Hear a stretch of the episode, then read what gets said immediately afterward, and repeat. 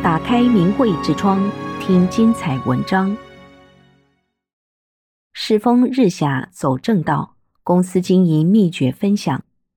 当今中国社会道德水平下滑得很厉害，很多行业都有潜规则和不良习气。如何去面对种种问题，不随波逐流呢？一位修炼了二十多年的法轮功学员，在经营自己公司中发现，当我们的团队真能按照法轮大法真善忍的标准去对待时，周围的人，无论是同事还是合作伙伴，都会在我们的正念影响下越来越正，人心向善，公司的事情就能顺利的完成，甚至达到超常的效果。下面就让我们一起来看看他自述的经历。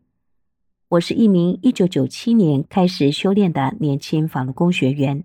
在进入社会工作几年之后，创办了自己的公司。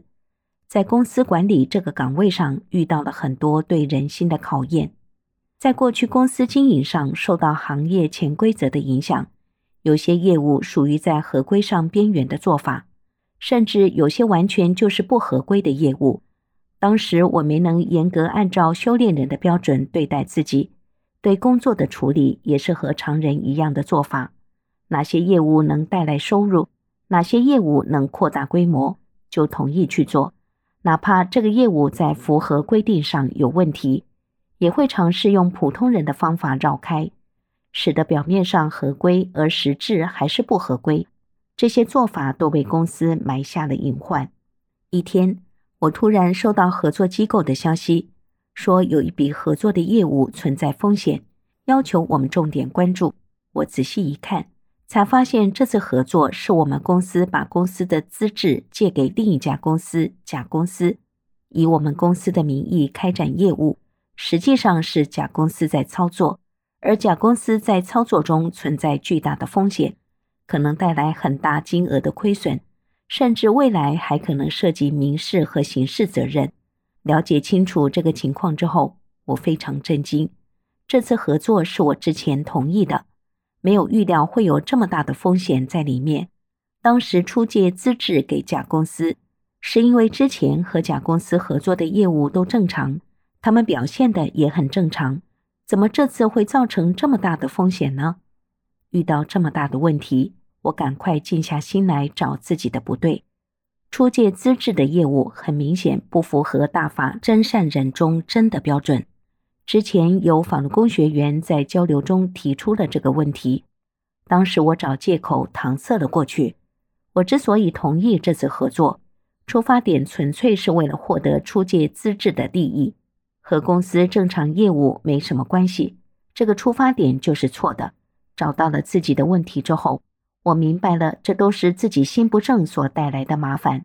作为一个修炼人，不应该推卸责任，也不应该有侥幸心理。应该尽力的去挽回损失，面对应该承担的责任和后果。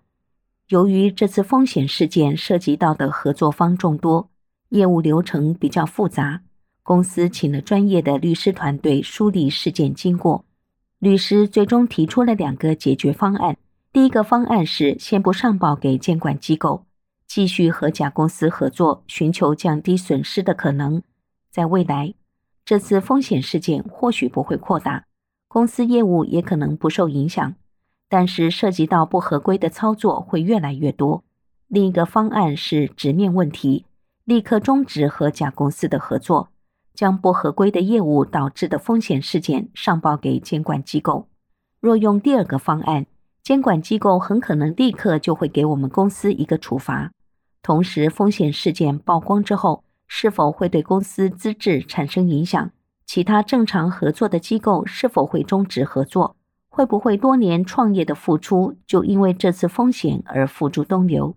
这些念头一时间都涌了上来。但是，我想作为修炼人，就应该按照大法的标准去做，要诚实的面对问题。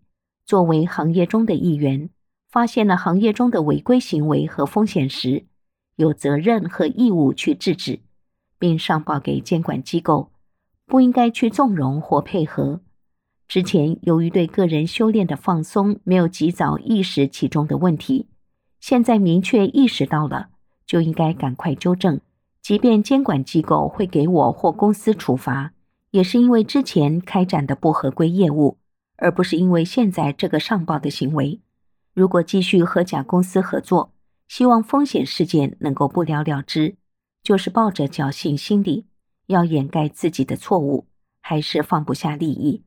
修炼人衡量一件事情应不应该做，不应该权衡利弊，而应该按照修炼人的标准去辨明对错，应该按照对的做。悟到了这层理之后，我知道该怎么做了。首先，我先和公司股东、管理层说明了事件经过。解决方案和我的选择，也有人提出是不是可以先等待一段时间，观察下事情的发展再做决定。我理解他的想法，就和大家深入沟通了做事情先判断对错，而不是先权衡利弊的想法。沟通中能感受到大家的善念越来越强，按照最正确的方式做事，后面无论什么结果都能够接受。然后我告诉律师。我们的选择是要及时纠正错误，上报监管。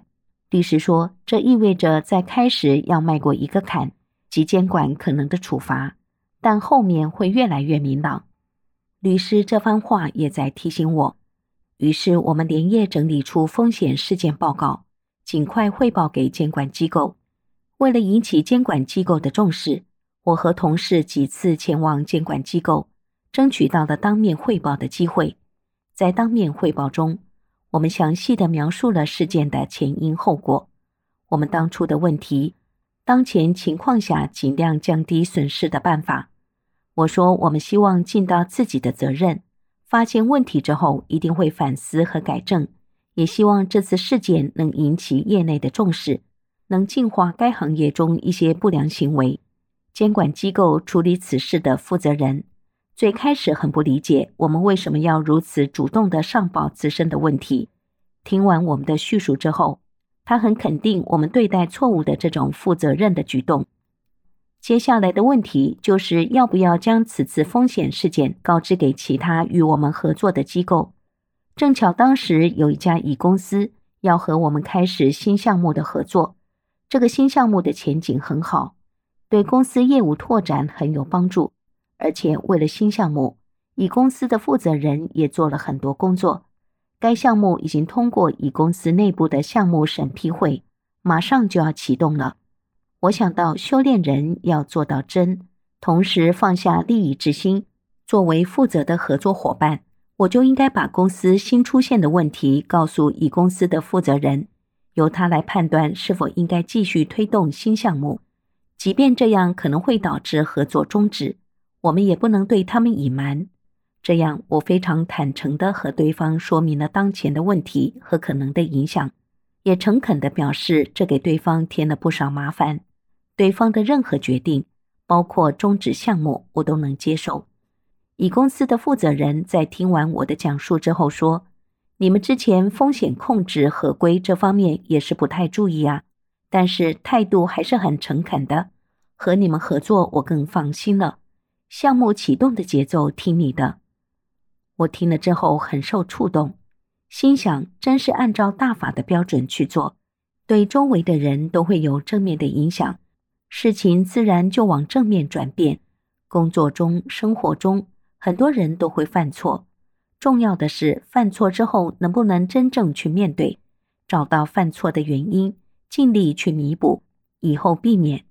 大法中圆融不破的智慧也包含了这层法理。最后，我们商定新项目分批逐步启动，没有影响之前的计划。除了乙公司之外，公司还有几十个类似的合作机构有存续的合作项目。其实这个时候，公开渠道没有任何有关这次风险事件的信息。也有朋友提醒，是否没有必要让所有合作机构都知晓此事？但我觉得，作为修炼人，要按照真善忍的标准来要求自己，就应该以诚信为基础，做事为别人着想。这些公司负责人也应该了解我们公司当前的情况和风险，同样由他们来决定存续项目如何处理。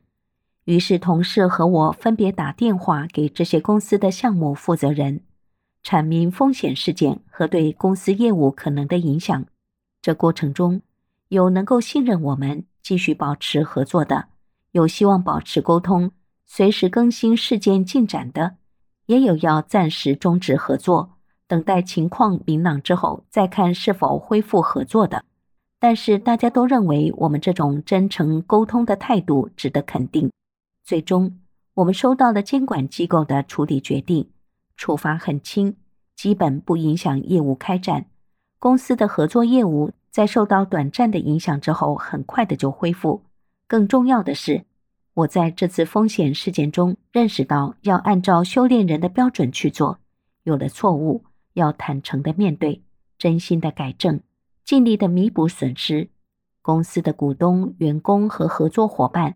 在经历这次风险事件之后，也都更有正念，更能从正面认识问题了。在这次危机中，这位纺工学员坚守诚信，通过真诚化解了危机。这事就此就结束了吗？在下篇中，他将继续分享自己在管理公司中的领悟，也是他的公司面对竞争的秘诀。订阅灵慧之窗。为心灵充实光明与智慧。